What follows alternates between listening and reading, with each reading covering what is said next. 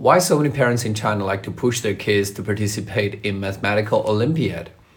This actually has something to do with the supply demand relationship of educational resources in China.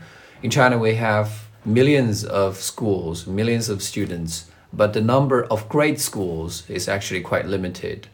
And all Chinese parents want their kids to get into a great high school or great middle school so as to have a better chance to enter a great university.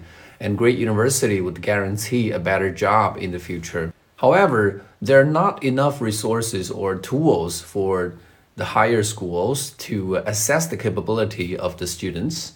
So they must resort to other means, which are usually more difficult or strict. And one of the choices is mathematical Olympiad. As a result, you see millions of parents in China invest plenty of time, money, and energy um, on the improvement of their kids' uh, mathematical Olympiad performance.